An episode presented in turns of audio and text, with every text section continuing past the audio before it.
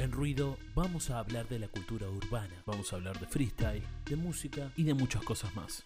Todo analizado desde otro punto de vista, desde otra perspectiva. Ruido Podcast. Ruido Podcast. Ruido Podcast. Ruido Podcast. Ruido Podcast. Señoras y señores, esto no funciona si no hay ruido, muchachos. Bienvenidos a un nuevo episodio de Ruido, el podcast que hacemos con Maga Saleme sobre cultura urbana y un poco de freestyle, un poco de música. Hoy vamos a hablar sobre el público. Es un poco, poco popular, por decirlo de alguna manera, hablar sobre el público, ¿no? Hablar sobre la- las personas que consumen lo que el freestyle o los que consumen la cultura, ¿no? Pero ¿cuáles son las condiciones de producción del momento, digo, ¿no? Las condiciones de producción y de consumo y, pareciera todo que fuera una cosa como medio mercantil, pero no, pero también pasa en lo que es cultura y también pasa en lo que es freestyle. Esto eh, ya se hizo como una pequeña industria de la cultura y ya el público se hizo masivo, la producción se hizo masiva, el consumo se hizo masivo. ¿Qué pensás vos al respecto de, Bueno, me parece que, como decís muy bien vos, el- más que el público, hay que hablar de los públicos o de las audiencias, en el sentido de que si antes el público era algo más bien homogéneo, compuesto por los freestylers mismos que se encontraban en la plaza y que a veces eh, estaban en el rol de público y a veces estaban en el rol de competidor o de juez, hoy en día el público eh, está más diversificado y por eso hablamos de los públicos o de las audiencias. Eh, sin ir más, más lejos, hay gente que consume eh, los, los, los youtubers de, de freestyle eh, y que nunca fueron a una plaza o nunca fueron a una compe. Con lo cual, y que son asiduos consumidores de los canales de, de YouTube que hablan del tema. O sea que me parece que, que esa diversificación que antes estaba y que, como bien dijiste, obedece la masificación, eh, nos habilita a pensar en los públicos o en un público segmentado. Eh, y que, eh, como bien decís, hay que pensar en cómo se modificaron las, las condiciones de producción y, y consumo, eh, porque eso nos va a dar las claves para pensar en, eh, bueno, cómo cambió el movimiento, sin ir más lejos. Total, total. Digo, el alcance del freestyle y, y- y de lo que fue el género urbano en este último tiempo consiguió una dimensión, pero que yo creo que, y más en más de una entrevista de integrantes de que forman parte de esta cultura eh, urbana, que ellos mismos dicen que no, no, no, no creyeron a los niveles que, subió esto. Eh, y a los niveles y por ahí de estar en una disciplina o quizás no, no estar en el mapa, eh, tanto en el freestyle como en la música. Hoy Argentina ocupa un rol esencial y un rol, además de esencial, bastante con bastante personalidad, porque tanto en los, en los dos aspectos que estamos un poco hablando del freestyle y de la música, eh, una de las cosas que se, que se resaltan quizás de las dos, de esas dos visiones de la cultura, tiene que ver con la originalidad. Porque tanto en la música hay muchas variantes de eso y tanto en el freestyle hay muchas variantes de, freestyle.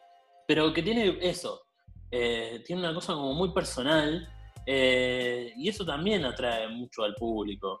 Eh, está teniendo un alcance actualmente que- que, como te dije, yo creo que ni las personas que formaban parte lo creían. Sí, totalmente, es así, no hay más que ir a ver, digamos, los números de audiencia de, de los streams eh, y la FMS Argentina y la Red Bull Argentina son eh, las que tienen mayor cantidad de público de todo el mundo, Eh, así que creo que es confirmatorio de, de lo que estás diciendo.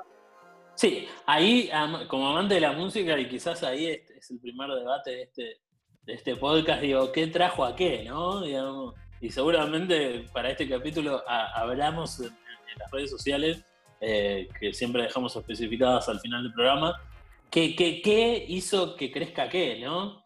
Eh, el freestyle fue antes que el trap, que el trap, a ver, digamos, el rap se venía haciendo mucho rap.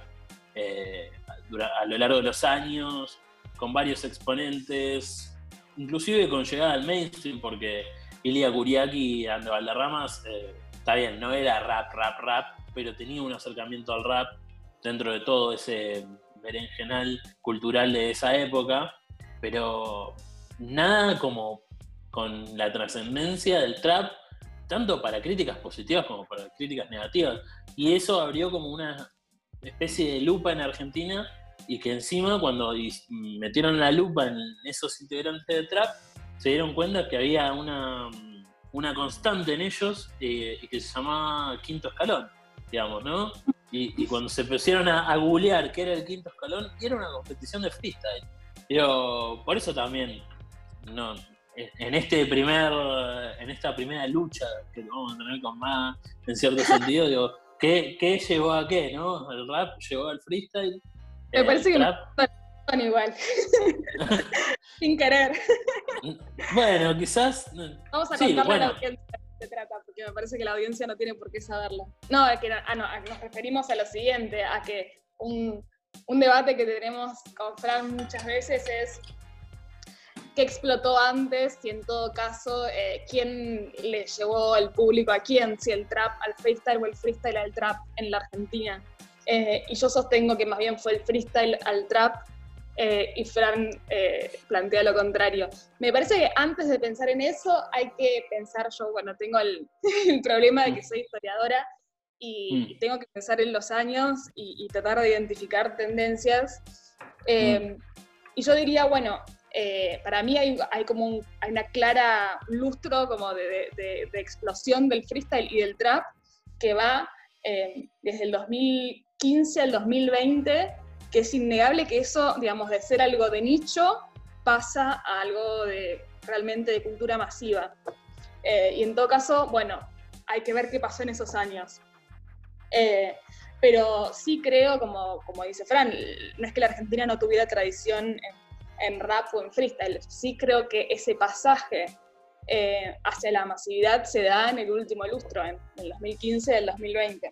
Sí, sí, sí, es como una época bastante importante en lo que implica cambio de consumo de la gente.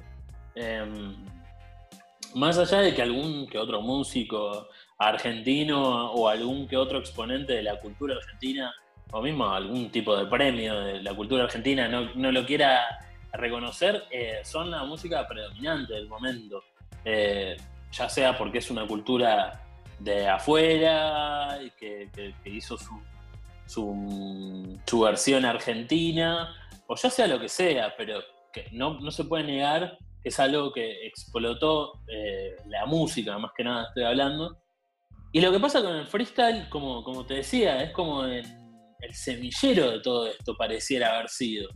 Como mm, hay casos como el de Duki, que Duki indica haber pensado una estrategia eh, de ganar un quinto escalón, que es una competición que, era la competición de freestyle del momento, para, para poder grabar un tema y después de grabar un tema no le importaba más el freestyle. Ya está, me dio lo que yo quería.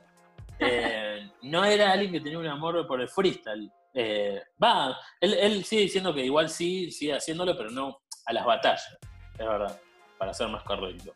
A las batallas quizás no, no volvería, pero el freestyle sigue comprendiendo de esa manera. Pero más allá de eso, eh, igual, como también hablábamos antes, como dijiste vos, el huevo y la gallina es una, como una metáfora, o no sé cómo se le dice a, ese tipo de, de frase, pero pero que no tiene solución. Y yo creo que acá pasa, va a pasar casi lo mismo. No importa qué hizo crecer a qué, le importa. Lo que importa es que se hizo un negocio y que se llevó adelante. Eh, y más allá del negocio, creció.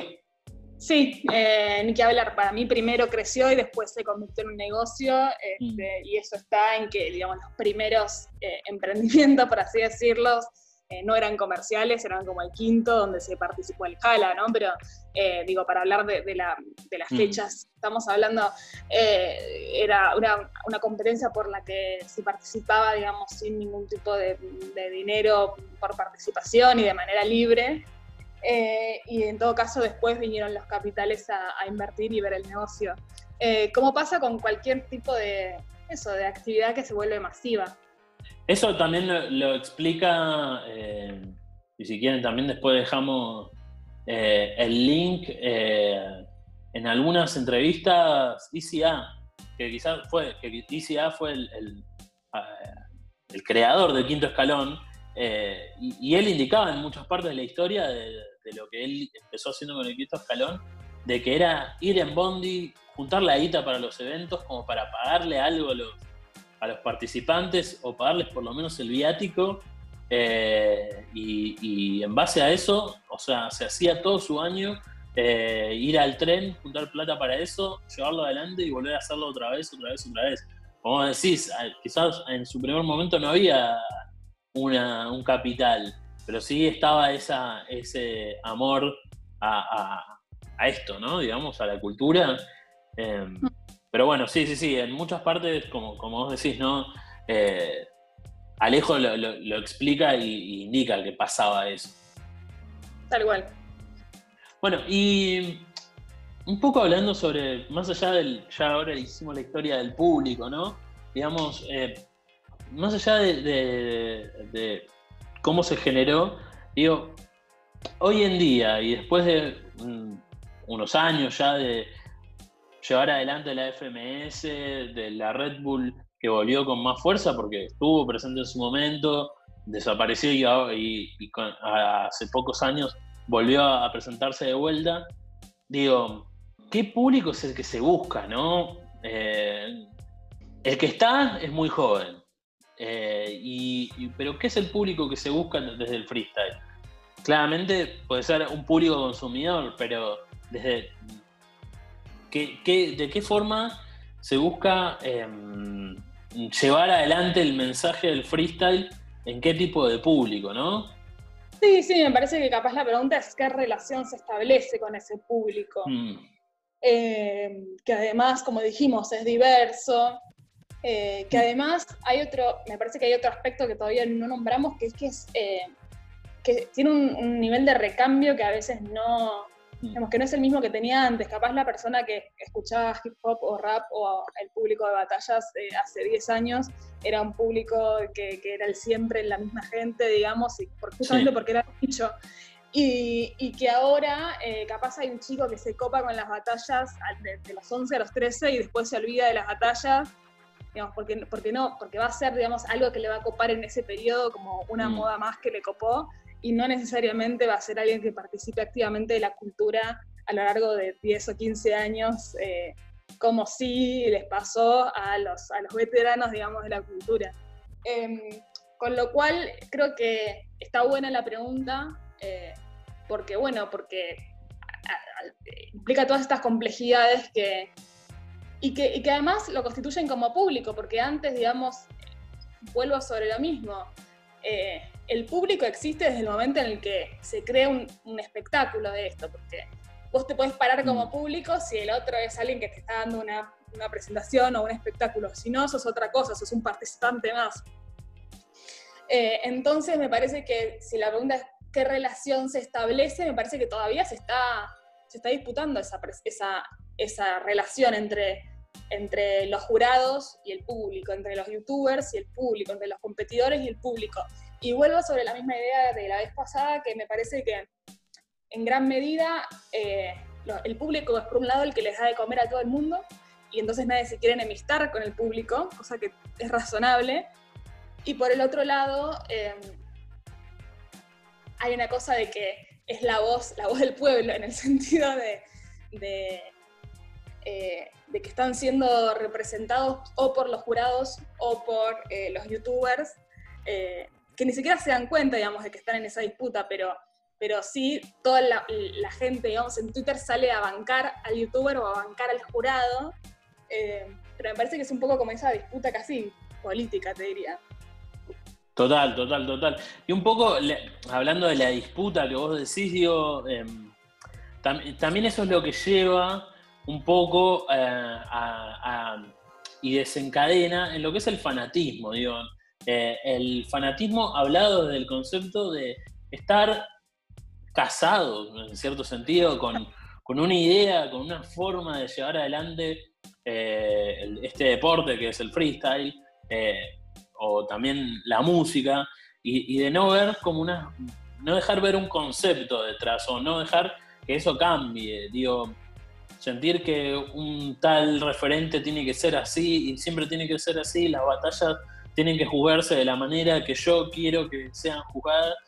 Entonces eso lleva como una futbolización que también es intrínseca de, la cultura argentina, en muchos ejemplos que pueden ser de, Soda, Los Redonditos, Boca, River, y un poco todo eso lleva también a, que estén, y, quizás volviendo al capítulo 1, que como siempre digo, eh, o como antes dije, eh, lo pueden escuchar, eh, seguramente va a estar arriba de este o abajo, andás a ver, en Spotify. Em, como decíamos en ese, en ese capítulo, eso nos lleva a, no poder cambiar. Digo, también ese fanatismo del público, que quizás también más allá de que se generen desde, desde, el, desde el, acontecimiento o desde el espectáculo mismo, eh, e, ese fanatismo, el público es el que sigue con la idea y que la explota, el que la, que la hace crecer, eh, eso lleva también a, que cada cambio que se quiera meter es mucho más difícil de llevarlo adelante. Pero bueno, como decís, el público es el que paga la entrada. También es cierto que todo esto se sostiene porque Internet te da un anonimato este, que, te hace inimputable, digamos, que, nadie tiene que hacerse cargo de lo que dice, que puede ser un pibito que, que le escribe a alguien te quiero matar y, listo, no, no tiene mayores consecuencias. Este, eso en la vida real no puede suceder. Entonces creo que a lo que vos apuntás con lo del fanatismo o con lo de ser un hater, eh, mm. También está muy abonado por eso, por el hecho de que en Internet cualquiera puede decir lo que quiere sin hacerse demasiado cargo. Y como siempre nos gusta decir, nosotros no venimos a plantear ningún tipo de respuestas, nosotros venimos a traer preguntas nosotros no traemos ningún tipo de resumen eh, semanal de lo que está pasando en el freestyle, sino venimos a teorizar un poco sobre lo que está alrededor del mismo. Así que, como siempre, nos gusta irnos con una pregunta, eh, y en este caso es, ¿qué es lo que busca el freestyle del público y qué es el freestyle que el público querría? ustedes como público sabrán decir. Nos escuchamos y nos vemos eh, en un próximo Ruido Podcast. Acuérdense de contactarse con las redes sociales. Adiós.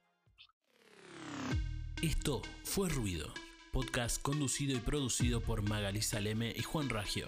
Para seguirnos en Instagram, arroba ruido.ig. Para enviarnos un mail, el mail de ruido arroba.